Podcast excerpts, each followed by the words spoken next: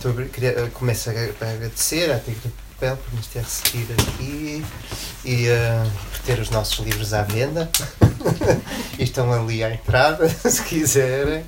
Um, o Ateliê, Júlio, o Ateliê do Museu Júlio Pomar, que nos acolheu a, a, segunda edição dos encontros, e também a, a Direção-Geral das Artes e a Câmara Municipal, que apoiaram o projeto e, em particular, a, a publicação deste novo volume estou aqui do, deste projeto, estou aqui eu. Ia-me apresentar, mas não vale a pena, a gente sabe. E a, a Sara Anabela, do Meia Volta, está aqui a Cláudia e o Luís também, do Meia Volta. Eu e a Sara e a Anabela temos uh, coordenado o projeto com o Luís que vai ao teatro. Já vou falar um pouco sobre o projeto. Nesta edição dos encontros e do, e do livro, convidamos a Diana West para fazer a coordenação editorial. Um, e a é antropóloga, agora vou o teu currículo. antropóloga, investigadora do CRIA e, uh, e também uh, dá aulas na Escola Superior de Educação. E o Sérgio Vitorino uh, traduziu alguns, alguns dos textos uh, de que estão no livro. Com muito gosto. Vou só fazer uma introdução ao projeto, falar um bocadinho do projeto e depois passo a palavra à Diana, que vai falar mais sobre, sobre esta edição. O projeto já tem um, o Público Vai ao Teatro já tem uns anos, eh, já começou em 2011 no Porto.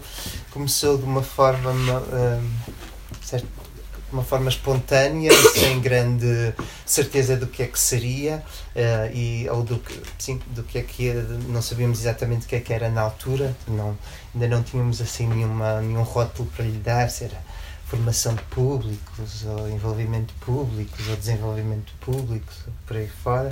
Começou só por uma curiosidade de perceber a relação da da população do bairro da Sé no Porto com o Teatro Nacional São João, que fica nesse, nesse bairro, e um, isto como pretexto para questões mais gerais que tínhamos sobre a relação das instituições culturais de programação com os públicos e também de nós que fazíamos teatro, que fazemos teatro, ou seja, dos criadores com, com, com os públicos também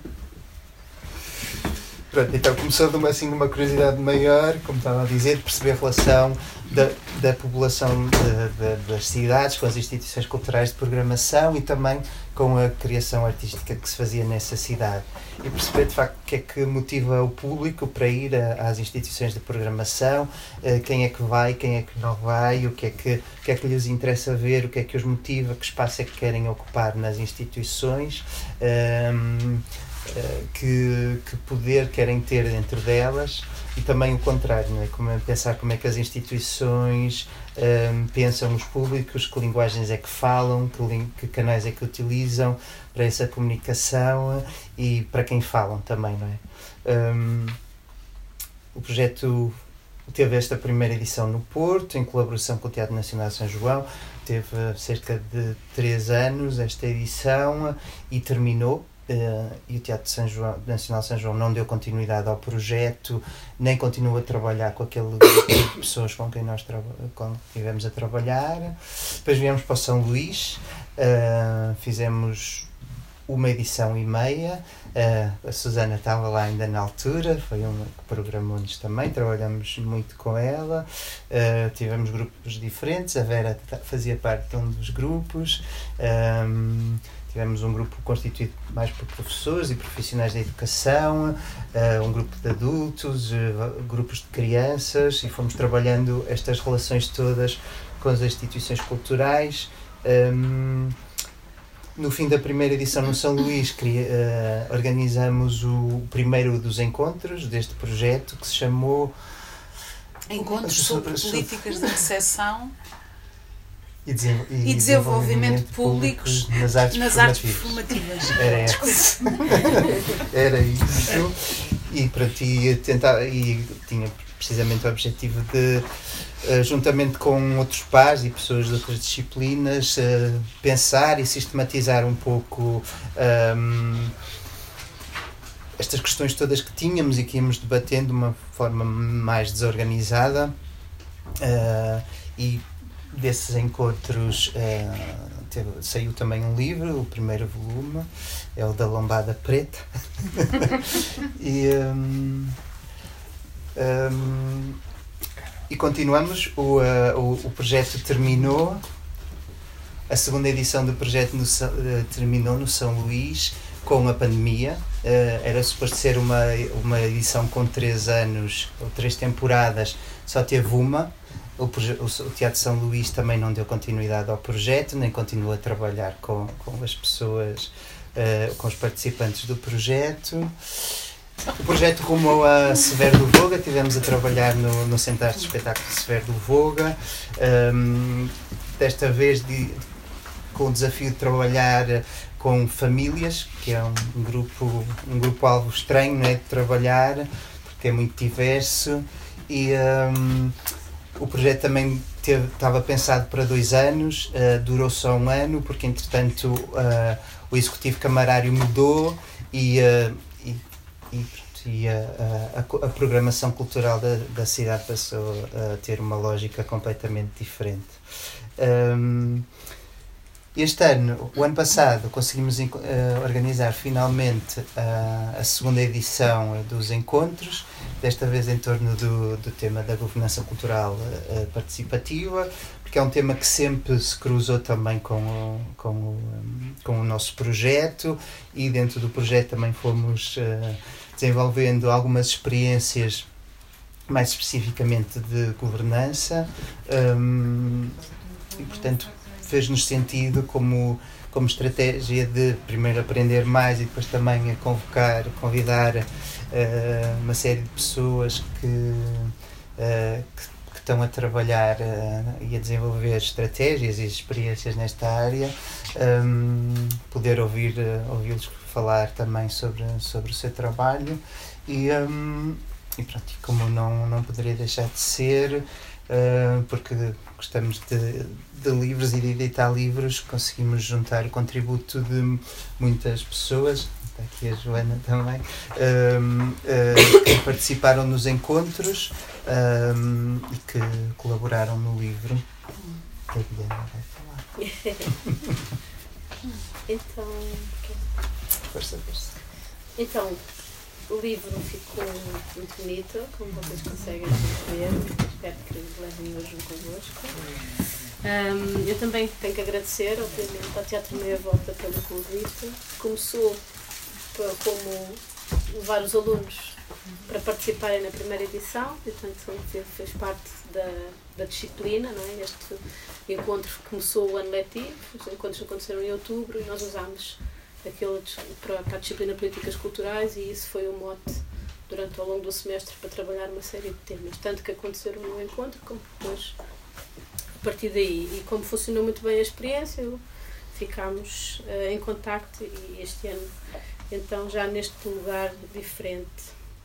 O, a, a, construção do livro não é um decalque direto daquilo que foram os encontros, portanto a organização dos encontros era, não era bem assim, eh, quando se organizaram os textos, o que se decidiu foi ter eh, apenas duas partes. A primeira parte, a que nós chamamos de itinerários, são textos que fazem, de alguma forma, algum resgate daquilo que tem sido, em alguns, em alguns casos, as últimas décadas de trabalho nas políticas culturais e algumas experiências que têm sido feitas na área desta da governança cultural participativa. Uh, e depois uma segunda parte do livro mais dedicada a casos mais concretos, a casos mais com um enfoque mais institucional, como é que algumas instituições têm vindo a tentar trazer outros formatos da tomada de decisão, na criação e da produção cultural neste contexto. E, portanto, no primeiro chamamos uh, de, de, itinerários por isso, porque fazem, no fundo, marcam esta ideia de que há um contínuo e que esta questão é bastante mais cíclica que o que nós queremos e gostávamos de acreditar e que às vezes há trabalho de décadas que é feito, que está construído e que muito, infelizmente, muito rapidamente às vezes desaparece e se destrói. Então esta ideia de que estamos a discutir qualquer coisa que também já vem sendo a ser discutida, muitas vezes com um vocabulário diferente, o vocabulário vai, vai mudando, vai, há outros termos que aparecem, há outros termos que ajudam a discutir melhor a questão, a clarificar algumas coisas, mas eh, na verdade a discussão não é nova, não é? Então Uh, e portanto situam-nos esses textos, uh, sobretudo um dos textos é mais desconcertante, é mais distópico, se posso usar esta palavra, e portanto situam-nos alguns entre a responsabilidade e também, mas, também a esperança. Esta ideia de que pronto, não vale a pena as ciências sociais não são boas a fazer previsões porque isto corre sempre muito diferente do que está previsto, não é? Portanto, há esse lugar da esperança de que eventualmente as coisas vão, vão dar uma volta uh, se tudo correr bem pela positiva. Um, e depois, a segunda parte, a que chamamos mapas, são mapas porque são coisas mais concretas. Vão dar a um sítio, são a partir de um sítio, são a partir de um contexto um, são experiências que foram feitas por algumas organizações, umas com mais recentes, o caso da, do, do MAT, uh, outras com décadas, que vamos tentar uh, mostrar-vos aqui também com o caso das comédias do Minho. Um, e esta ideia de nós temos o desejo secreto de saber se isto funciona, não é? E portanto, estas experiências, no fundo, não são um manual de boas práticas, nem são uma recolha de bons exemplos que nós queremos que, façam assim uma espécie de são no fundo experiências e reflexões que vão sendo feitas. E, e o que se consegue depois perceber ao longo do livro é que há coisas que são muito universais. Nestes exemplos todos neste conjunto de exemplos e há coisas que são muito contextualizadas e muito específicas e muito singulares de cada contexto. Um, o que é que era um pouco a esperança deste livro? A ideia era no fundo contribuir para que esta discussão seja cada vez mais pública, para cada vez que seja mais coletiva, não é? E contribuir, a ideia, essa é uma das mensagens, uma das ideias fortes do livro, é de que hum, houve, houve, experiências muito diferentes e eu gostava, hoje vamos dar alguns excertos para se dar alguns exemplos. Uh, a ideia de que as pessoas foram encontrando soluções diferentes, em contextos diferentes, em momentos diferentes, e andamos todos aqui um bocadinho à procura. Esta ideia do experimentar, do brincar, do continuar, do persistir é uma ideia que está muito forte, não é? Mais uma ideia de resistência, noutras mais uma, de risco.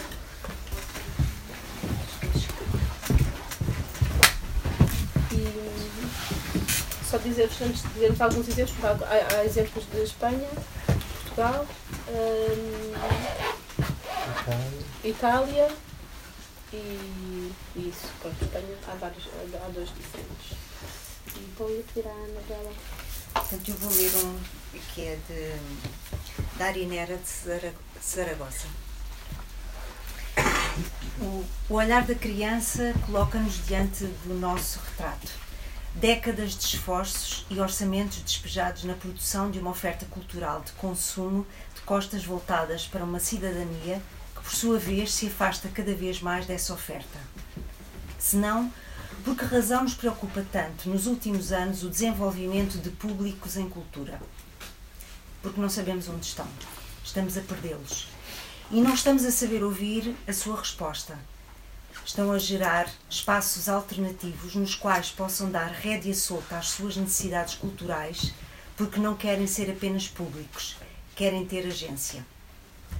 Se formos honestas e assumirmos esta realidade, a pergunta que se segue é óbvia.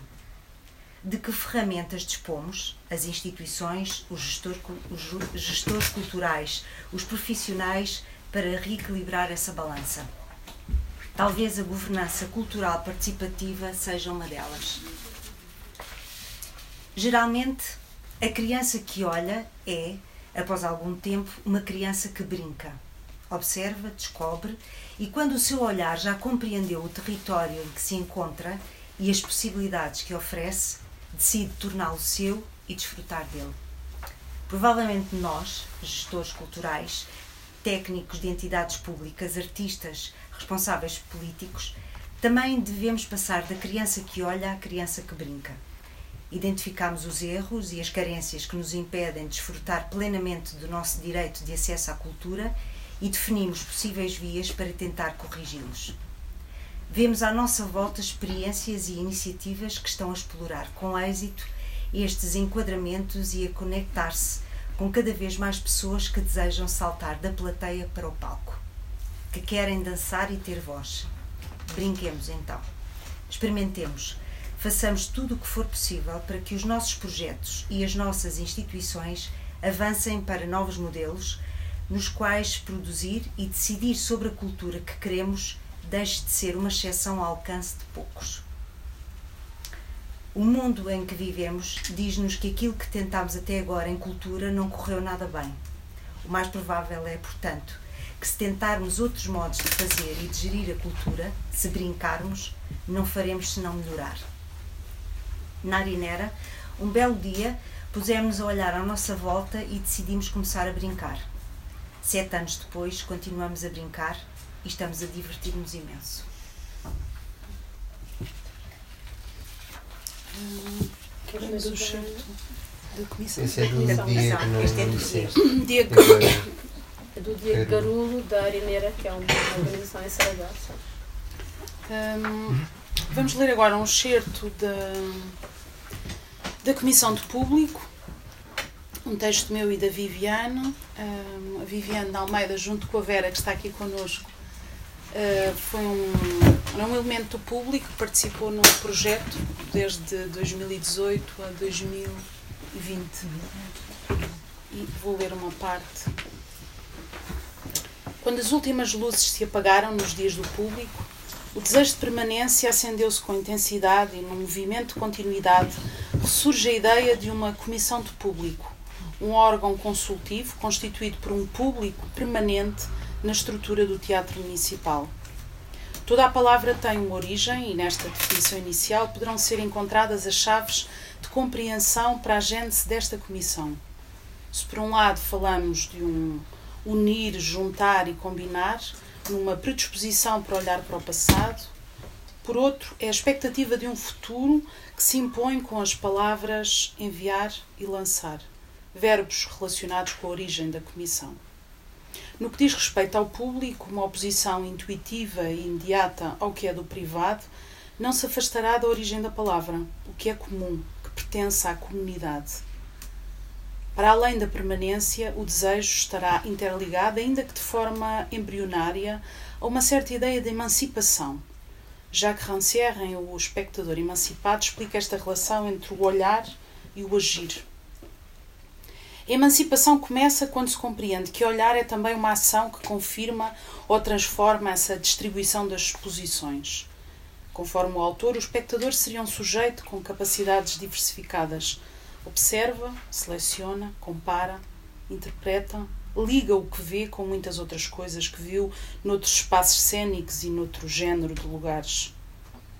É nesta interseção entre olhares e temporalidades superpostas que se instituiu em 2019 a Comissão de Público.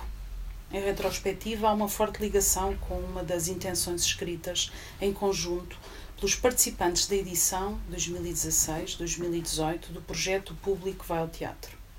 Aqui refere-se a um manifesto público que foi escrito pelos participantes um, e que passava por várias áreas uh, dentro daquilo que pode ser a relação entre o público, as instituições, os artistas, as pessoas que trabalham nas instituições artísticas um, e a criação.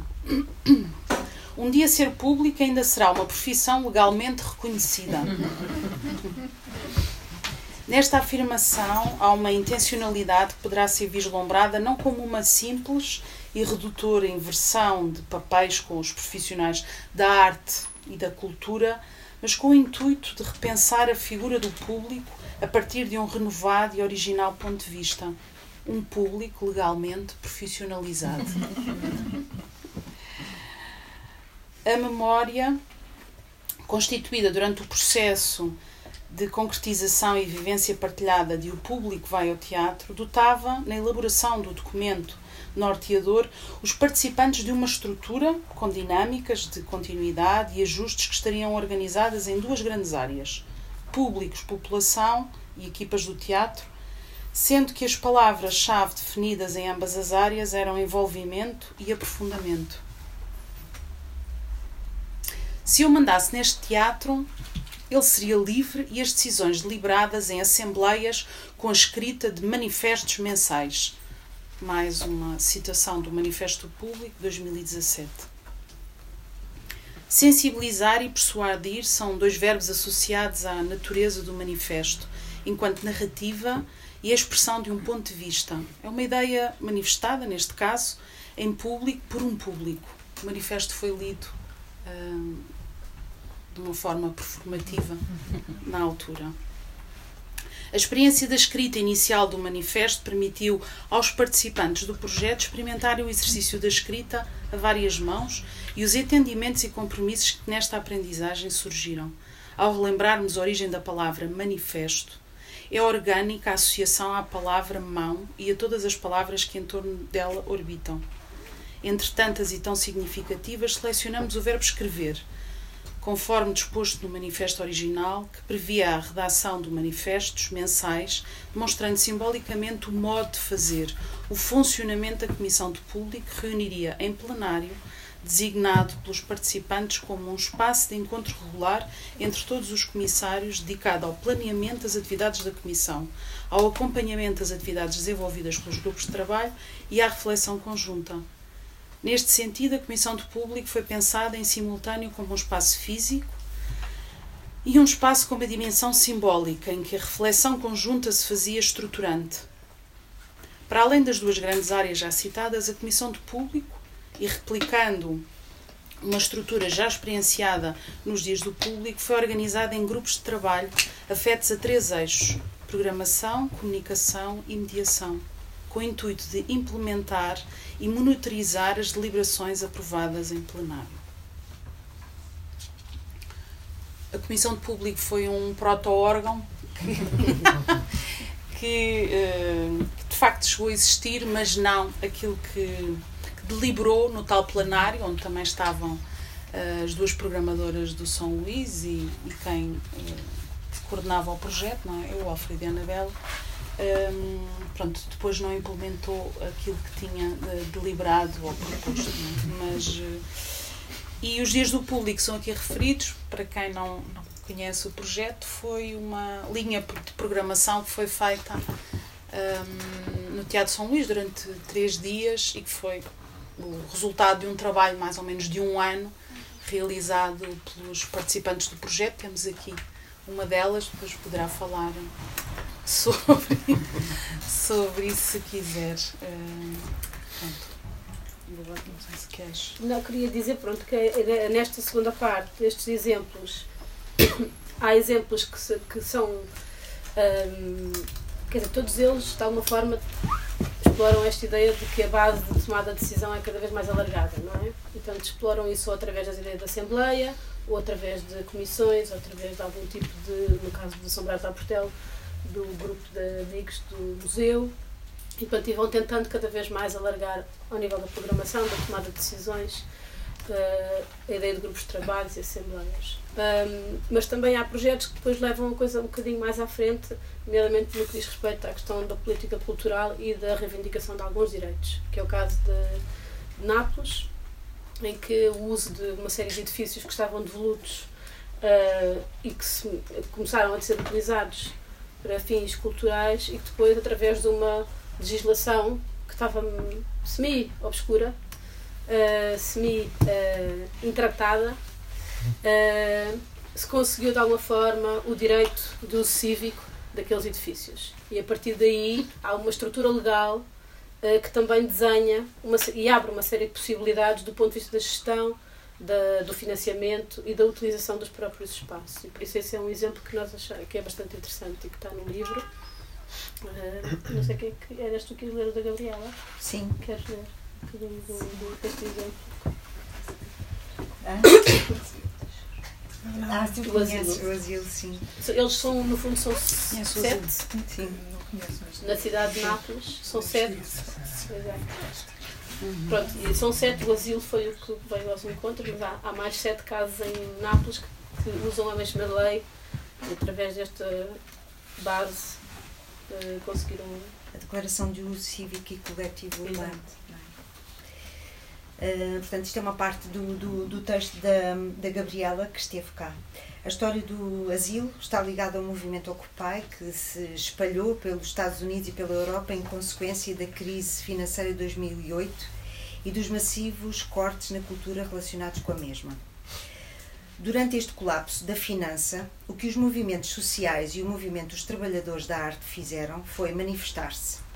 E manifestar dissidência ocupando praças e espaços de discussão pública. Num curto espaço de tempo, o movimento expandiu-se da Praça Sintagma, em Atenas, em 2010, para a Praça Zuccotti, em Nova Iorque, a Praça Tahrir, no Cairo, as massas dos indignados nas praças de Madrid e Barcelona, em 2011, o Parque Gezi, em Istambul, em 2012. Nesses mesmos anos, em Itália, artistas e trabalhadores culturais precários começaram a ocupar espaços culturais simbólicos, teatros, bem como edifícios públicos ou privados abandonados ou subutilizados, para protestar contra a má gestão dos investimentos públicos na cultura, a precariedade dos contratos e das condições de trabalho, a erosão dos direitos sociais dos trabalhadores culturais e da arte, bem como de todos os trabalhadores e, em geral, contra as políticas neoliberais selvagens orientadas para a privatização dos espaços culturais e para a mercantilização da cultura e da vida como um todo. Os trabalhadores da arte exigiram que o edifício fosse reconhecido como um bem comum urbano emergente, o edifício este, o asilo. Era um antigo palácio. Com, era o asilo porque era uma escola infantária, uma espécie de asilo, pronto, para crianças. Mas na Baixa mesmo, é num sítio muito nobre da cidade, e portanto eles fizeram exigiram que fosse reconhecido como um bem comum urbano emergente. Ao fazê-lo, não reclamaram meramente o reconhecimento do edifício como um bem comum, mas sendo os bens comuns inseparáveis do desenvolvimento de mais modelos inclusivos para a sua governança e gestão, os artistas e ativistas decidiram permanecer no interior do imóvel para experimentar formas de autogovernança e autogestão. No asilo, qualquer pessoa podia não apenas beneficiar das atividades culturais, qualquer pessoa podia aceder, usar e cuidar dos espaços para realizar atividades culturais, qualquer pessoa podia sentar-se na Assembleia aberta e ter voz no processo, rumo ao alcançar do consenso. Basicamente, qualquer pessoa podia ter acesso pleno à cultura, beneficiar dela, produzi-la e decidir sobre ela. A Declaração de Uso Cívico e Coletivo Urbano, a tal regra que estávamos a falar há pouco, funciona como uma Constituição dos Comuns. É a tentativa de traduzir uma forma jurídica de um estatuto para as práticas de autogovernança e autogestão horizontais implementadas pela comunidade. É importante sublinhar que as práticas de mutualismo os comuns e os usos cívicos têm funcionado desde tempos antigos e a sua formalização ou reconhecimento jurídico a nível administrativo não deve ser assumida como um pré-requisito. Pelo contrário, o seu reconhecimento formal tem um valor na legitimação e visibilização do nosso reconhecimento antigo do viver em conjunto. O modelo de autogovernança através do uso cívico pretende garantir uma prática consolidada de gestão partilhada e participativa de um imóvel público dedicado à cultura enquanto um bem comum. Esta governança é conduzida por pessoas sem a mediação de qualquer associação ou outra, ou outra entidade jurídica, deslocando a ênfase da propriedade para o uso.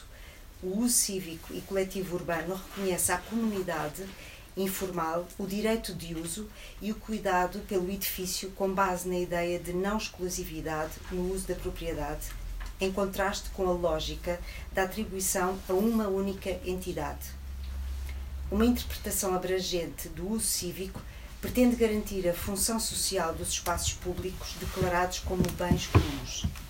A, cidade continua a ser proprietária do edifício e age sem interferir com a programação de atividades, como uma garantidora do processo, reconhecendo assim a autonomia da comunidade no respeito dos quatro princípios fundamentais dos usos cívicos, que são a acessibilidade, a usabilidade, a equidade e a inclusividade. Todas as iniciativas são bem-vindas, com a única limitação de rejeitarem qualquer forma de fascismo, de sexismo e de racismo. Este era um caso, por exemplo, em que eh, eh, o espaço já era utilizado como espaço cultural e era delegado pela Câmara a uma organização, uma privada, uh, que fazia a exploração daquele espaço. E, portanto, fazia as obras, tinha a responsabilidade de fazer toda a gestão cultural do espaço, já era um espaço cultural, mas tinha este modelo de gestão totalmente diferente, em que a Câmara Municipal delegava numa organização e passou então a fazer esta. Essa empresa saiu e passou a ser este o o uso de direitos e pronto. É uma experiência de algum sucesso, né? de, de, de algum, é um exemplo de sucesso e, portanto, por isso também tem algum mérito ao contrário, por exemplo, do exemplo da Ania, em que há um trabalho de fundo sobre aquilo que é a exploração do direito e das políticas culturais, mas muitas das iniciativas depois não vingaram e não tiveram algum sucesso. E também é interessante ter essas duas leituras de que esse trabalho tem que ser feito inequivocamente, independentemente de, de ter muito sucesso ou não. No caso de italiano, um, cada país depois também tem o seu próprio contexto, a sua, este caso da Ania na Galiza têm tido mais dificuldades Sim. em avançam. Esta ideia dos avanços e dos retrocessos que nos é familiar, a nós em Portugal, não é? Eh, é, mais, eh, é, mais, é mais evidente do que. Por isso é que o caso italiano é tão inspirador, não é? Não sei se posso acrescentar uma coisa, mas a, a Gabriela também me ensinou depois noutra altura que é um sucesso, mas está sempre sob ameaça. Uhum, porque normalmente os bens comuns ou os commons não é só questão de ser precário. Uh, há um texto que é a Tragedy, Tragedy of the Commons, que é normalmente quando o bem comum é gerido, ele corre sempre um risco de uh, basicamente haver uh, um abuso da uma apropriação do, e então é também interessante olhar para, para o asilo com base na sua fragilidade. Na sua fragilidade. Uhum. E eu posso acrescentar também uma coisa, porque precisamente por causa disto, eu não sei, vocês se calhar estudaram também o caso da Tabacalera em Madrid. Não teve no encontro, portanto não faz parte deste conjunto okay. de livros, mas porque se calhar a Tabacalera é também é um caso de sucesso durante um tempo que vem do, do 15M, não é? Que é, um, é uma consequência do 15M e que tinha uma, um sistema de de governança através do, da, da, chamada metodologia da pétala, uhum. que é, uh, portanto, era um espaço enorme, devoluto, que foi ocupado pós 15 anos, aceito pela, pelo município, a sua ocupação, e depois qualquer coletivo poderia entrar no espaço, ocupar e gerir, desde que se responsabilizasse por aquilo que é um sistema que é, um, ah, que, que, é muito engraçado, que portanto, uma flor, é? cada, cada pétala, cada coletivo era uma pétala que tinha a responsabilidade de depois uh, ter alguém dentro do, daquilo que era a gestão global do espaço e de responsabilizar por aquilo que era tudo o que são atividades do espaço. Aconteceu que, com tanta liberdade, chegou-se a um momento precisamente de que, uh, portanto, toda a gente era bem-vindo, com os mesmos princípios, de não há fascismo, não há sexismo, não há racismo, e eu, a, a certa altura alguém se queixou de ser assediado dentro do espaço. Uh, isso trouxe um problema enorme. Mas uma crise brutal, porque, claro, de repente, o que é que se faz àquilo que é a liberdade de qualquer pessoa poder entrar e, ao mesmo tempo, uh, de se respeitar aquilo que são uh, o espaço de cada pessoa, não é? E a crise foi tal fechou durante um tempo. Porque Uh, a ideia é não se deixam entrar determinadas pessoas, não, não se pode não deixar de entrar. Portanto, como é que se gera este tipo de coisas? De repente fechou para repensar tudo aquilo que era este espaço de liberdade. Depois não sei como é que aconteceu, o que é que aconteceu, mas também é interessante, porque houve uma altura em que se começou a ver, e tem a ver com essa gestão, não é? De como é que se gera constantemente estes sistemas de liberdade uh, em que se decidiu uh, fazer um repensamento sobre o que, é que era aquele espaço com uma metodologia uh, assembli assembleária. Assembleia? Sim, pronto. uh, e é muito interessante porque foi, imaginem, uh, 200 pessoas num espaço a tomar decisões em 3 horas. Por consenso? Eu ia perguntar isso, por é, consenso ou por Consenso ou por votação? A forma foi incrível. Era uma metodologia que era uh, definiram-se quais eram as áreas que poderiam ser as áreas de trabalho, portanto, estavam-se a definir grandes estratégias, grandes linhas de estratégia. Três horas ou cinco horas, mas para mim parecia uma hora, e aquilo era tanta coisa. Uh, em que as pessoas decidiam uh, como é que, o que é que queriam para aquele espaço e havia várias linhas, não é? Uh, mais cultura, mais política, mais questões sociais, mais um, e a cultura foi posta de lado.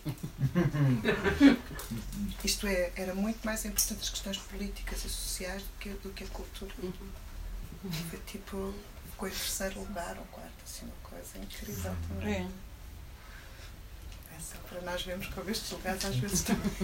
Sim, este, este se calhar é o exemplo mais uh, autogerido por artistas e por, no caso da Arinera, uhum. uh, os grupos de trabalho têm sempre técnicos e é uma coisa mais mediada. E é um grupo menor também, não sei. Ah, é um grupo menor, são 50. 50. São 50 pessoas, então é um grupo mais gerível, diria eu. Pois, há um limite de. É, isso acho que é mesmo um limite. De... Falar. Eu? Sim. Estava a Calera, em Madrid. Estava a Calera? Estava a Calera. Hum.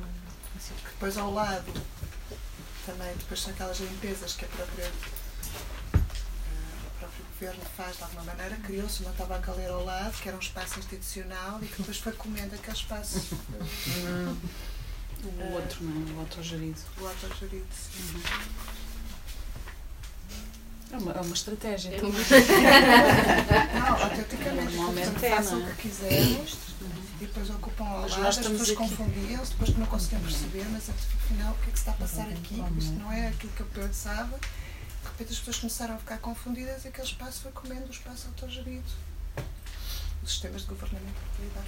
É até porque já trazem uma estrutura, não é? Quer dizer, trazem, trazem uma estrutura, estão estruturados, não é? E há um outro espaço que não que não tinha conseguido encontrar ainda a sua outra estrutura, não é? Portanto, não, a estrutura ganha, não é? Ele conseguiu, só que neste sistema de, de, de, de governância uh, altamente democrática uh, vão-se criando alguns conflitos que às vezes não se conseguem resolver, Sim. não é? Porque uh, precisamente como é que se gera um consenso no meio de uma comunidade que eram, sei lá, aqueles usuários deviam ser diários vai ser 300 pessoas todos os dias a utilizar aquele espaço e a limpar o espaço e a renovar o espaço e a, e a, e a é, é, muito interessante esse caso okay. também para Obrigada. vocês. Uhum. Obrigada. Obrigada Ter que escrever Vão ter que lançar um terceiro volume. Eu acho Nós que gostamos. São boas práticas também que se devem ser puxadas para sim, cima. Sim, sim. Sempre cá. Apesar de tudo. Uhum. Exatamente. Esse não foi um critério, não tinham que ser experiências de sucesso. São experiências. Uhum. Queres ler o Dânia? O Dânia. É, por acaso o cheiro que temos aqui não é. Mas pronto, vou, é mais ligado a. à lei, não é? Ao, que é o direito, não é? Isso, mas sim, mas também é. Um,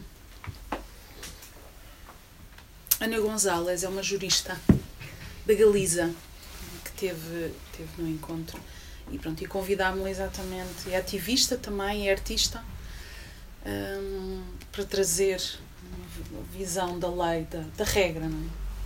na, na Galiza, na Galiza, na Espanha. O direito de acesso à cultura enquanto direito humano consagrado nos instrumentos normativos, vinculativos mais importantes do direito internacional, concretiza-se no direito de qualquer pessoa a participar de maneira individual ou coletiva na vida cultural. Este direito partilha com os demais direitos humanos as notas de universalidade, progressividade, indivisibilidade e interdependência, ou seja, pertence a todas e a cada uma das pessoas, deve desenvolver-se através da implicação obrigatória de meios e recursos até alcançar a sua efetividade plena, de forma independente e indivisível com o resto dos direitos humanos, tais como o direito a um trabalho digno, à igualdade ou à vida.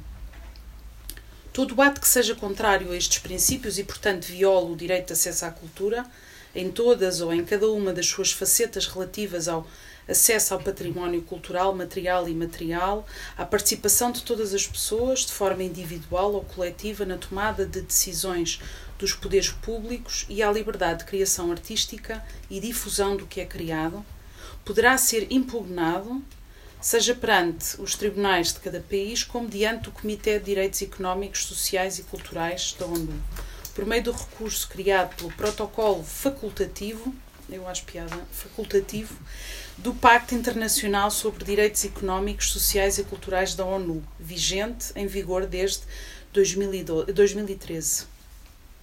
Assim, é neste último sentido que devemos entender e reivindicar os itinerários a seguir na construção de uma verdadeira e, por que não, radical democracia cultural. A cultura, enquanto matéria viva, não pode ser reduzida unicamente a um ativo patrimonial cujo consumo é suscetível de ser democratizado entre a sociedade. Ao invés da cultura, que sim faz parte do património coletivo da humanidade, ainda que contendo em si mesma a propriedade intelectual que cada uma das autoras, artistas, empresas de produção, editoras e entidades de radiodifusão possuem sobre as suas obras e produtos, é um bem comum que nos pertence a todas, não sendo propriedade exclusiva de nenhuma de nós. Portanto, isto é o grande direito. Eu acho curioso porque é facultativo, não é? Um protocolo que é facultativo. Mas é. a ideia que ela dá muito nos textos é esta ideia de que o direito está incompleto, não é? Uhum. Porque como nós não encontramos formas de materializá-lo, de concretizá-lo, todos nós temos um direito. Ninguém está a cumprir e ninguém tem sua, os seus direitos culturais cumpridos, sim, sim. que eles não estão uh, estruturados de uma forma que possam ser concretizados, não é? E é esse passo que falta dar. E, um, e esta ideia vai um bocadinho mais além daquilo que é discutido nas aulas com os alunos sobre esta coisa da democracia cultural. Uhum. Passamos muito tempo a falar sobre isto, mas esta coisa de como é que se depois materializa esta possibilidade concreta de poder decidir sobre cultura, consumir cultura, aceder à cultura um, e fazer uh, todos esses passos. Não é? E, portanto, enquanto isso não for possível, nenhum, nenhum de nós consegue de facto ter esse direito garantido. Uhum. E essa era uma discussão interessante. E algumas das, dos projetos que ela fala no, no texto dela são projetos em que ela é chamada de facto a fazer esta consultoria, para fazer este avanço com a organização cultural e depois há um entrave, ou político, ou, ou, ou, do, do Covid, ou sei lá, qualquer coisa que acontece e depois não se consegue avançar. Portanto, não é fácil desembrulhar o nó não é fácil, é preciso. Por isso é que muitas vezes aparece em alguns textos esta ideia da, resistência, desta luta constante, esta ideia do persistir, de não desistir, porque há de facto aqui nós que são difíceis de ir resolvendo. E por isso a ideia também do, destes, a segunda parte, em que há muitos projetos que, que, que nos partilham, partilham connosco a sua experiência, algumas muito antigas um, tem a ver com esta ideia de, de, que, não, de que devemos eh, que isto deveria ser um, não uma exceção, que estes exemplos não deviam ser uma espécie de gotinhas no oceano, uma espécie de exemplos deveriam ser uma coisa, uma ecologia de práticas, uma coisa muito mais alargada, muito mais um, comum, no sentido de, de, natural, não é? de ser uma coisa mais naturalizada. E isso é, é que é o grande desafio. Portanto, a ideia de ter aqui também estes exemplos todos é essa ideia de que isto deveria estar, deveriam ser muitos, muitos, muitos os exemplos, não é? Uhum. Não deveria ser difícil de encontrar um bom caso. Ah, eu sei de um caso ali, eu sei de uma história. Pronto, era, isto deveria ser uma coisa muito mais rica, muito mais fácil, não é? Mas é, mas é possível, não é? É. E nós temos aqui a prova possível. no livro. É muito, é muito possível. Não, estava a pensar. o livro traz essa ideia, esse lugar, portanto, que falava da esperança. Sim, nem estava a pensar mesmo num dos textos, que é do, do Daniel Granados, que é delegado de, dos direitos culturais da cidade de Barcelona, Barcelona. e que é um exemplo uh, em como naquela cidade uh, foi desenhado um plano político com 100 medidas que se passou da ideia, não é? Este limbo simbólico, ideológico de que a democracia cultural é muito bom e vamos uh, todos garantir que ela pronto, se efetive depois em práticas, não é? Em várias áreas. Um, e ali de facto foi possível pelo menos avançar para, um, para algo mais prático, não é? Com este plano. Com linhas mesmo de linhas, financiamento, financiamento uh, chorudo. É verdade. Porque sem dinheiro também se calhar é difícil. Portanto, invejável o orçamento, o Daniel na altura partilhou, eu julgo que não está escrito aqui não no texto. Não está no artigo, mas ele Mas ele partilhou e eu lembro que na altura pensei, é incrível. Seria o orçamento de Estado para a. Era muito dinheiro. E o mais interessante não era só ser um volume tão grande, era não estar destinado. Exato. Era a ideia de que foi algo que foi não tem que X construído. para o teatro, X Sim. para a dança, X para o cinema. Não, era, não estava já atribuído à partida. Portanto, Estava, é, O plano Era foi, muito tra- dinheiro foi- era muito. O plano foi trabalhado não só com as pessoas da cultura, foi trabalhado de uma forma interseccional, eh, ou seja, por todas as áreas daquela. daquela parece que estou aqui a defender a cidade, eu por acaso gosto muito de Barcelona, de verdade. Mas é incrível e já avaliaram o impacto de- deste plano e, e tiveram resultados, no, nomeadamente no acesso ah, e no envolvimento de vários eh, grupos, digamos assim, da população que estavam afastados da, da, da fruição, digamos assim, dos bens culturais ah, e que, que se aproximaram, sobretudo os das pontas, né, digamos assim, em termos de classes sociais. O que eu acho pronto, bastante interessante e, e, e esperançoso. não é? É possível, não é? mas foi feito o, plano. O, o texto dele é interessante porque fala desse plano e da forma como se construiu em conjunto, não é? E sem esta preocupação e este de, de, disso, do dinheiro estar logo todo eh, orientado para aqui e para ali, com, foi algo que foi sendo construído com as várias áreas de poder, digamos assim, sem uma delimitação muito clara. E, e e- criaram esta estrutura em que, hum, de facto, a cultura está no meio. Está no meio de nós. Não, está no meio, desculpa. Está no meio. Parecia, parece a- Ah, não, está no meio das outras, das outras, das outras áreas, não é? De políticas dentro não se de. pode trabalhar no setor Sim. cultural sem tocar os outros. Sem tocar as outras áreas, nem as outras áreas podem funcionar sem cultura. Portanto, coisas como isso, não escolher a cultura, agora estavam a pensar nesse exemplo, não é? De Madrid, desse grupo que naturalmente excluiu. Quando estavas a falar, Catarina, estava a pensar, lembrei-me disto, em como aqui em Barcelona, uma das coisas que tentaram fazer é logo à partida não colocar tudo em caixinhas não é? e partir de uma estrutura mais mista e fluida do que propriamente tudo divididinho, não é? até porque nós não somos assim. Enquanto pessoas, portanto, é sempre- eu acho que é um exercício difícil. Mas eu vou explicar porquê. Porque na realidade aquele era um espaço que começou a ser cada vez mais ocupado cada vez por mais artistas e coletivos artísticos. Quando no início era um espaço muito mais político e de discussão do comum. Ah, e portanto de repente começou-se a pensar, bem, perdemos o, o foco, que é interessante também, é? Porque de repente, ah, espera aí, vêm os gajos da- das artes ocupar-nos aqui o espaço e estragar-nos o. É interessante, não é? Este pensamento. E houve essa reação, na, real, na realidade. Também é daquelas coisas para pensar. É. Eh, eu não tenho assim muito mais, no fundo, pronto, que, que tentamos de alguma forma mostrar com este livro, esta ideia que quer passar é de que é preciso continuar a pensar sobre isto, é preciso continuar, um problema não está resolvido, não há soluções, até é preciso continuarmos esta conversa, esta discussão, é preciso continuarmos a experimentar, a brincar, a resistir, a lutar, a pensar e a, a fazer. A Eh, chorar também. hã? A chorar também. Chorar sobre como é que se faz, como é que se produz, como é que se cria. Hum, e portanto, mas pronto, mas sempre com muita esperança, claro. Hum. E queres, não sei se queres terminar com o da Marvel ou se queres avançar. Não. Já chega. Querem ler lemos o da marca ou já chega? Eu acho que se calhar, eu não sei. Não era eu que ia ler, essa parte era. Se calhar vou responder por ela. E agora também como é não que está o assim. projeto? Só para, por curiosidade. O O nosso projeto, o público vai ao teatro, sim. Está parado. Pronto, então devia ter ficado calado. Eh, não, era só para Agora saber. Quer dizer, Mas- não está, neste momento está em Claro, mas vocês vão continuar a, a trabalhar noutras instituições a tentar fazer esse caminho. Vamos tentar. Estão a tentar, não é? Resistir. Vamos tentar, sim. Mas é, então, de facto é um, é um projeto que viaja, não é? Sim, Viaja por isso para. vocês têm viajado nos Precisamos tempos sempre andaram de um- fora.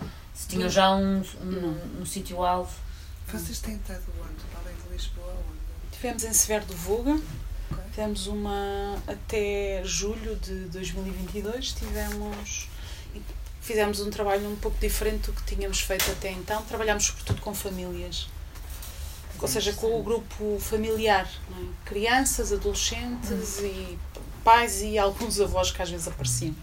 Pronto. E, e o percurso também foi acompanhar portanto, as pessoas aproximarem-se daquela da instituição, do Centro de Artes, das Artes do Espetáculo de Severo do Voga e pessoas que não tinham uma, já tinham uma relação com, com aquela instituição, portanto já iam, mas muito mediada pela escola.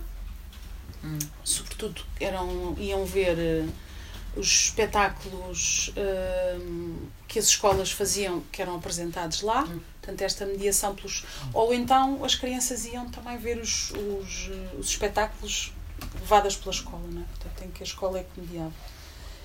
Alguns tinham uma relação direta, mas mais antiga, era curioso, com festas, não é? Portanto, porque o CAI também era um local, eu digo era porque ele agora transformou-se. Não sabemos como é que ele está a ser gerido, porque a programadora que lá teve 17 anos foi. voltou para. pronto, voltou para o interior da Câmara. E já não está. A A Brígida. Brígida Alves. Portanto, não, sa não sabemos como é que aquilo agora está a ser gerido. Mas portanto, esta, a população tinha também uma ligação ali ao, ao centro, ah, porque faziam lá festas, portanto, era algo que era ocupado pela, pela comunidade de diversas formas e também por artistas profissionais. E acompanharam a programação, portanto, mais ou menos o, o, o- núcleo duro, digamos, das, das atividades que nós. Daquilo que é, daquilo que começámos a chamar a metodologia, o público vai ao teatro, porque reparámos que fomos repetindo alguns modos de fazer ao longo dos anos, não é? E que se conseguem adaptar a diferentes Sim. contextos, na realidade. Sim, é? sim. E, que se vai transformando também de acordo com as pessoas que temos ali a trabalhar connosco, vamos crescendo com elas e esperamos que elas connosco também, não é? Não sei. Não, Mas- mas é interessante por- precisamente por isso. Vocês estiveram, se estiveram a trabalhar nesse festival, deixaram lá uma, uma metodologia para ser desenvolvida. Ou não há Tínhamos essa expectativa, é mas não estão pessoas, pois. é Sim, eu ao é? início quando estava a falar do projeto, acho que ainda não isso. Catarina. Estava a dizer, estava a passar pelas edições todas no Porto, Teatro Nacional São João, depois com São Luís, depois com Severo de Voga, e, hum, e as edições acabaram mais ou menos abruptamente, mas sempre sem terem continuidade, ou seja, nós estamos sempre dentro das instituições como elementos externos, é? Não- nós nunca fazemos parte equi- da equipa das instituições. Portanto, o nosso, o nosso papel ali é não só trabalhar com, com os participantes que, que, que- que estão no projeto, mas também com as instituições e deixar lá uma metodologia, ou, ou pelo menos, mesmo que não seja uma metodologia, uma ligação entre aquela instituição e aquele grupo de pessoas que durante uma, duas, três temporadas habitaram aquele espaço. E de, pelo menos até agora, Uh, nas- em todas as edições do projeto isso nunca aconteceu. Uh, nenhuma destas instituições deu continuidade ao projeto, aplicou a metodologia ou manteve uma relação com este grupo de participantes. Mas se calhar anda a fazer outros projetos com outro grupo de participantes, a começar tudo do zero outra vez. Foi só, foi só um pensamento. Ou nem nada. Não, de É, facto, é, é- Pronto, é. é, nós, eu penso sempre, devemos ter sempre a, a responsabilidade nisso também. E obviamente que fazemos parte do processo, não é? Mas nós, inclusive, já temos. ou seja, tentamos mesmo deixar algumas âncoras, nomeadamente no, na instituição onde tivemos mais tempo, no São Luís, havia. hum, bem, havia a Comissão de Público, que era uma âncora muito grande, que era um grupo de pessoas que, que, que poderia ficar, não é? Hum, no vínculo que, que, que a instituição quisesse, lá dentro da instituição, não é? Portanto, ir reunindo. Mas Eh, perdeu-se também esse. Sim, sim. Mas vocês acham que esses grupos não podem funcionar sem a âncora institucional? Ou seja, que esses grupos não podem ser autónomos da relação que vocês criaram entre a instituição e esses públicos e, portanto, eles não podem viver fora dessa relação e não podem trabalhar com outras instituições, ou seja, não do lado da instituição, mas pensando isto do lado do, desse público, que de alguma forma ficou organizado, ou pelo menos tinham uma, uma estrutura mínima, eh, conheciam-se, eh, reuniam-se eventualmente. Ah, porque é que o peso tem que ser só da instituição? Porque é que não, o grupo de pessoas não pode trabalhar esse, esse projeto ou essas metodologias? Ir para, outra, ir para outro Ou seja, local com outros. seria público legalmente profissionalizado, não é? que foi levantada, ou seja, eh, esse grupo de estar interessado em continuar e ele eventualmente alargar e funcionar a partir daí. E não de uma instituição que nós sabemos que as instituições às vezes não funcionam. Isso, Não funcionam ou não, não têm uma. Ou dependem muito das pessoas. Sim, as pessoas saem, Sim. vão mudando. As coisas dizem- Não, os grupos podem, claro que este não vingou, sabemos que ele- às vezes eh, algumas pessoas organizam-se para ir ver espetáculos, espetáculos, em conjunto. sim. Eh, Ah, lá. Então, pelo menos. sim, mas ficou do lado sim, do era sim. E a Vera pode falar. A Vera está ali uma representante. Então, nós, quer dizer, de facto vamos nos encontrando de vez em quando entre nós, alguns, algumas das pessoas, e acabamos por combinar a ir a espetáculos e, a, e algumas coisas. Eu acho que como todo o processo de grupo, o que faz parte dos grupos, o grupo vai se recriando também, não é? De, Isso não é de crescendo. Portanto, eh, agora fiquei foi pensando na questão da ligação com a instituição ou não, e estava a pensar até na relação com o São Luís. Eu não sei, por exemplo, se muitos de nós continuam a ir ao São Luís.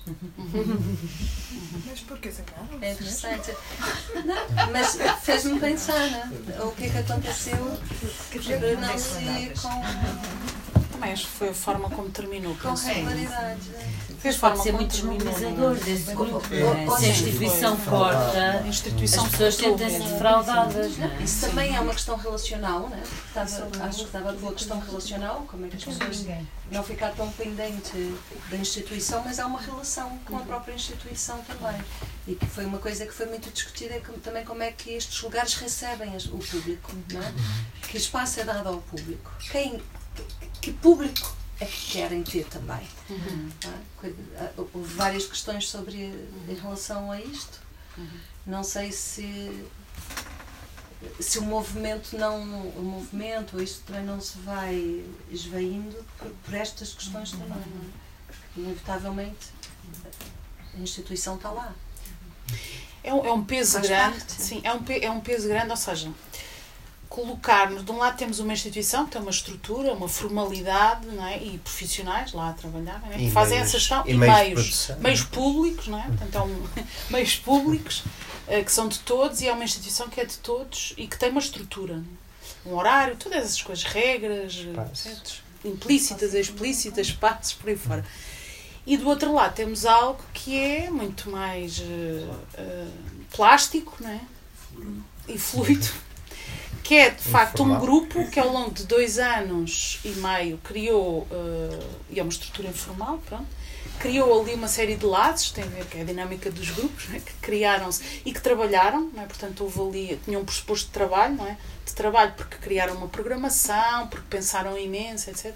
Ahm, com três pessoas e mais algumas dentro da instituição faziam estas linhas para que as pessoas não se dissolvessem, porque os grupos têm estas vidas, né? volta e meia dissolvem-se, né? portanto houve essa possibilidade. Acho interessante pensar que esta estrutura poderia ir para outras instituições pensar o mesmo. Mas eh, pronto, cabe a todos termos essa responsabilidade também de, eh, perante as out- outras instituições, propormos, não é? entrarmos, mas eh, de alguma forma não me parece muito justo pondo as duas coisas na, na, na balança. Porque, eh, pronto, porque de um lado temos, uma, uma, temos as instituições que têm também missões, etc., e que devem ter, conter no seu interior a possibilidade de acolherem ah, o público da maneira que quiserem e de facto acolhem porque os projetos acabam por lá estar. Ah, o que depois não há é, parece aquela, aquele clique que tem a ver com recursos humanos também e com desenhar políticas, mas também com recursos, que é pessoas que fiquem lá dentro da instituição, saindo nós os três, que somos viajantes, não é? Nós estamos nas instituições, que acolham o público e que deem continuidade a estas possibilidades de relacionamento com o público de diferentes formas, não é? E que possam também inventar outras maneiras, saírem fora do projeto, não é? Já não há o público que vai ao teatro lá e dentro das instituições, com estes grupos que nós possamos ter ajudado a criar enquanto estamos dentro das instituições, possam recriar outras coisas, não é? E outras formas de se relacionarem. Hum, eu colocaria sempre mais a responsabilidade nas instituições, se calhar de terem pessoas que, que, que, que, pronto, que continuem este trabalho, a pensar sobre isto. Porque de facto não é quem programa que pode. Não, é, não, não pode também fazer isso, não é? Ou quer dizer, pode fazer um bocadinho, mas não pode fazer disso a sua, o seu trabalho, porque Essas vezes há Está exemplos de é? sítios com equipas muito pequenas, muito mais pequenas, que têm menos recursos, em que às vezes é, é quase uma pessoa ou duas que fazem tudo, não é? Eh, em que funciona, se calhar temporariamente até as coisas terem um volume muito grande. Mas, mas tu nunca podes garantir que aquela pessoa que está num sítio, seja qual for a função, nem que esteja lá só para, para mediar públicos, que vá lá ficar, não é? Portanto, vai sempre sofrer estas alterações de. Mas se calhar existe um lugar, não é? Ex- a Sim, não é pessoa, mas existe esse lugar. Há, há um, há, um- percebi. há uma ideia, Sim. há um pensamento de que isto é importante.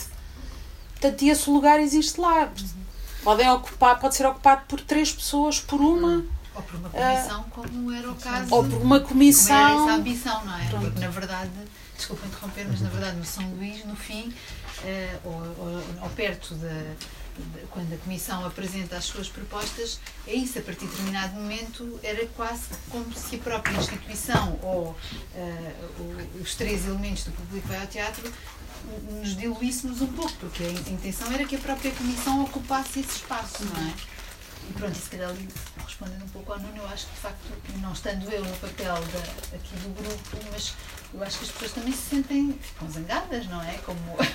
E, e portanto, se calhar não tens muita vontade de voltar, se calhar, de estar ali naquele, na- naquela relação, não é?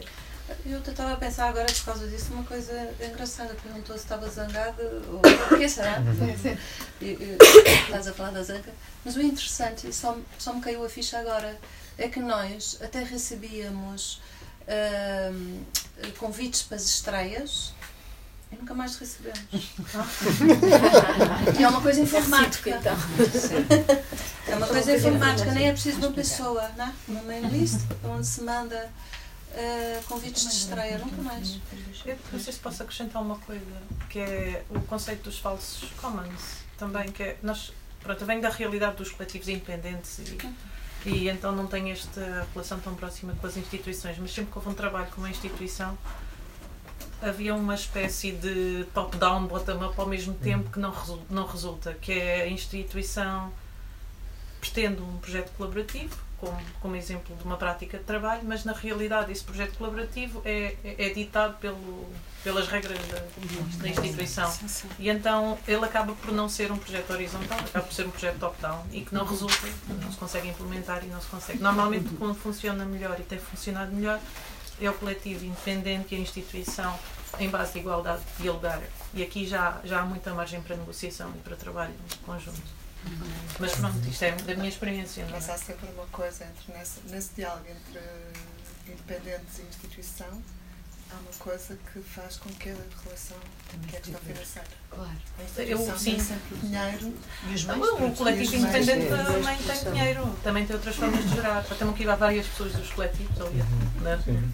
na, No caso da Arineira, isso. Sim. Quer dizer, a Arineira é uma. O espaço é público, né? é Sim, a municipal. Arineira era o exemplo. e há, e há gestor, e há o, o Diego, e há uma equipa que é paga pela, pela, pela, pela Câmara para trabalhar lá. Uhum.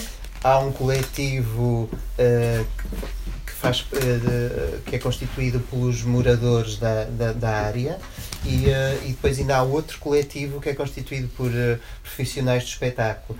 E esses três coletivos é que gerem o espaço e, se- uh, e fazem parte da Assembleia que libera um, tudo o que Por é. igualdade, eles funcionavam os três por igualdade. Uhum, exato. Sim. Essa é que é a grande questão, é que tem que funcionar no mesmo Sim, só uma, independ- só uma dependência financeira já deixa de estar em igualdade. Claro. Então tem que haver independência nas duas partes também. Que é difícil, mas é, é possível. Eu pergunto-me sempre, agora que temos esta rede de cineteatros, Trago umas garrafas de vinho.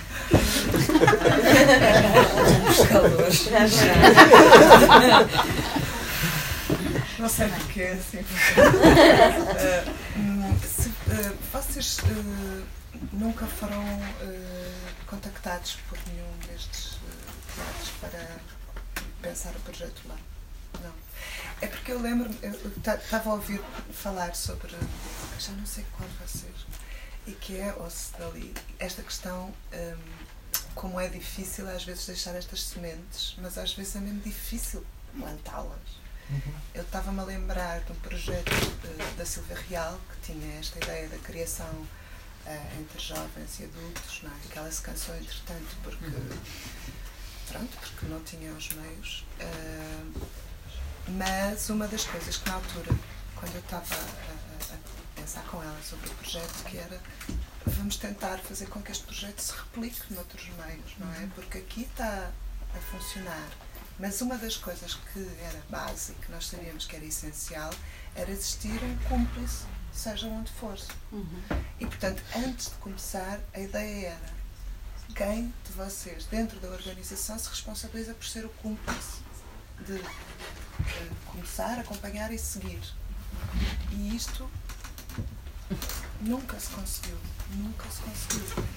Com a indicação de que há uma metodologia, uma prática, uma forma de fazer que nós vamos levar e que, claro, que se tem que adaptar a cada contexto, mas. Uh, e que vão ser acompanhados por aquilo que é uma experiência ou não algo que já existe. Um, mas não havia porquê.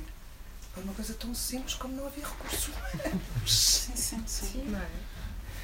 Por isso, voltando à questão do cinema que uma das coisas que é precisamente é esta rede tem que ter uma equipa. Um, e esta ideia de que os teatros em espaços mais pequenos, em espaços que, onde, ou, em lugares, em, em, terra, terrinhas onde só há um espaço que é o teatro principal, é? Um, era muito importante vocês uh, irem falar com o marido Rodrigues e dizer leia os três livros e pense nisto. Ele esteve nos nossos encontros, foi um dos convidados. Esteve neste. E não vos chamou para fazer formação, por exemplo? não, não, eu acho que é, é, não, eu estou a dizer porque são boas práticas e bons exemplos como os vossos que podem e devem ser levados para outros locais, porque há uma formação a ser feita, que está a ser feita uhum. na rede de Cine Teatros. Não é? Mas ganhou o concurso e... também pelo preço mais baixo, Catarina. Essa formação, eh, houve um concurso para essa formação, lançado pela DG Artes. Não, não é possível. Pelo preço mais baixo. Uhum. Nós não concorremos por acaso. Vocês nem sequer concorreram, pronto. Mas eu soube na altura que ia haver uma, essa formação e que de facto iam ser consultadas algumas pessoas ou que iam abrir um concurso. Deve ter ganho. Deve estar o PNA a fazer essa formação. Não? Não estou a ser irónica, pensei que era uma hipótese. Não, acho que não. não. Acho que não é o PNA. Acho que é uma, há uma outra estrutura. Okay. Não sei. Mas, mas há, há nessa rede de cineteatros há realidades muito diversas. É isso, eu sei que há, mas e às vezes não há o um mínimo de. Ela tem que ter uma equipa por decreto, não é? Só que a equipa foi constituída com não sei, quadros da Câmara, que às vezes não estão na instituição. Mas às portanto, vezes isso não, por isso mesmo é que é importante essa formação, não é? Porque nós temos que dar o benefício da dúvida. Acho que é bom que exista esta rede de cineteatro. Claro então, que é. Se, se ela existe, então agora há que formar com boas práticas, não é? Sim, mas às vezes se não tens sequer, tens um programador porque é obrigatório, mas não tem autonomia, nem tem orçamento, uhum. só pode fazer o que a senhora vereadora diz. Sim. Quer dizer, estamos muito aquém, não basta pôr um carimbo eu percebo o que tu dizes, concordo. Mas acho que antes de chegar à formação para a mediação de públicos, há, há muitas outras coisas que tinham que existir, não é? E saber que estes recursos existem e que podiam ser aproveitados era outro. É, é, Mas acho que ainda tipo, estamos. É como o código postal, já é meio caminho para que a coisa funcione bem com, com um custo-benefício muito mais interessante. Não é? Há uma coisa também que eu ouvi-vos falar que acho que é, é, super importante também começar a discutir, que é este espaço, o que é que é um teatro, não é? Este espaço de ágora, uhum. que deixou de ser e que um, cada vez menos é esse espaço em que tu podias ir, encontrar-te, tomar um café antes, ou ir a um café, ou não sei o quê, e ficar mais tempo depois, tomar uma bebida quando acabar uhum. esse espaço. Um, deixa de existir e também tem a ver muito com aquilo que são as políticas dos próprios teatros, não é? E, portanto, nesse sentido, depois o público e estes espaços de governança também são mais difíceis de desenvolver, certo? Sim, porque não convidam à relação, não é? Convidam uma coisa que é toque e foz, que é, que é pontual, não é? Até, até a circulação de espetáculos, ou seja, os espetáculos têm pouco tempo, não é? Hum, nem têm tempo de criar público, é uma coisa que já parece antiga. As pessoas antigas é que diziam criar público. Neste momento, para criar público é preciso que existam apresentações, récitas suficientes para que se crie público. Portanto, parece uma coisa mesmo já do século passado. Já que eu gostei e diz, mas é só até amanhã. É.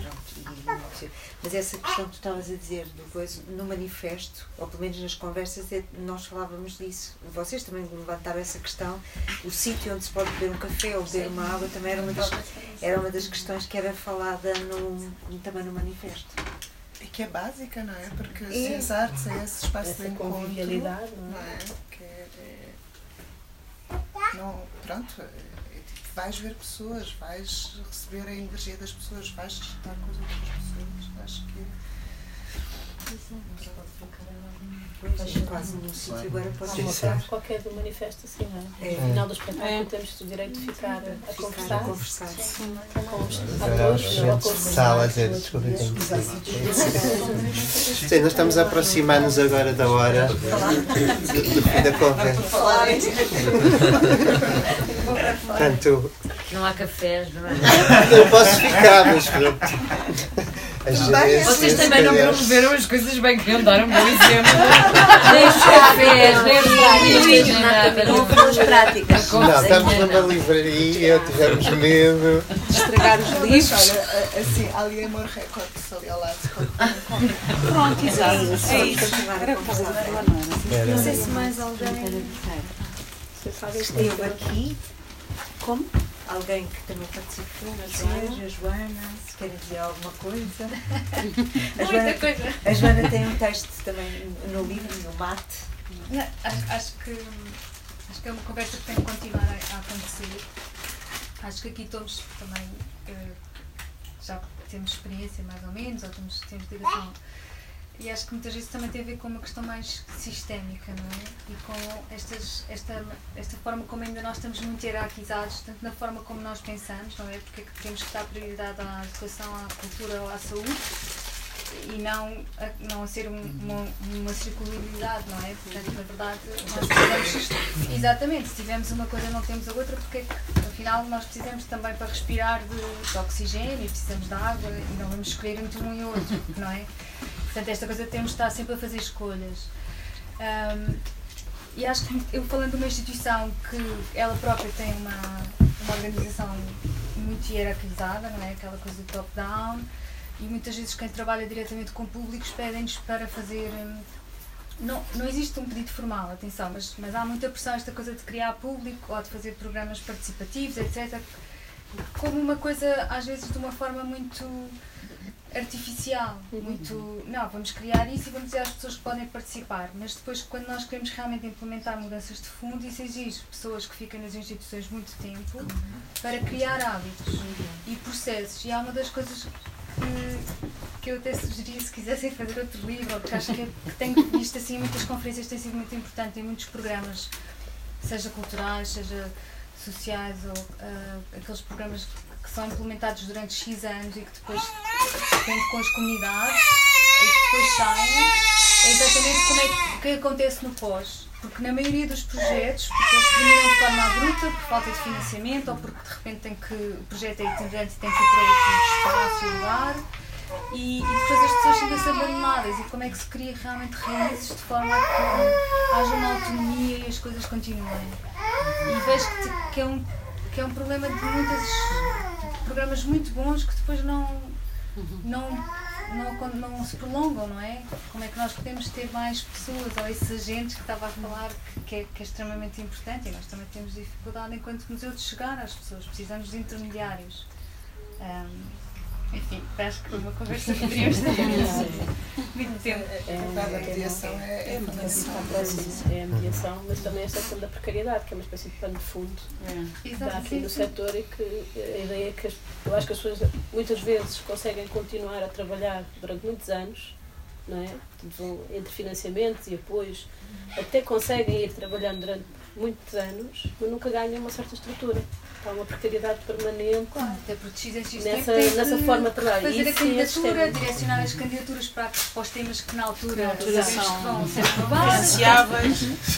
Isso É uma questão de sobrevivência, é sistema, não é? Essa ideia de nós estarmos sempre nesta precariedade de sim, ir, Sim, não e as coisas não ganham nunca a estrutura. Portanto, até conseguem ir trabalhando durante muitos anos, mas nunca ganham uma estrutura diferente. óbvio. E isso também não, não abre espaço para outro tipo de coisas.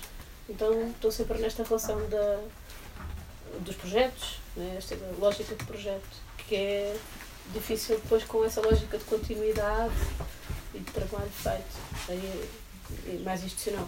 Essa, essa, esse choque é difícil de conciliar.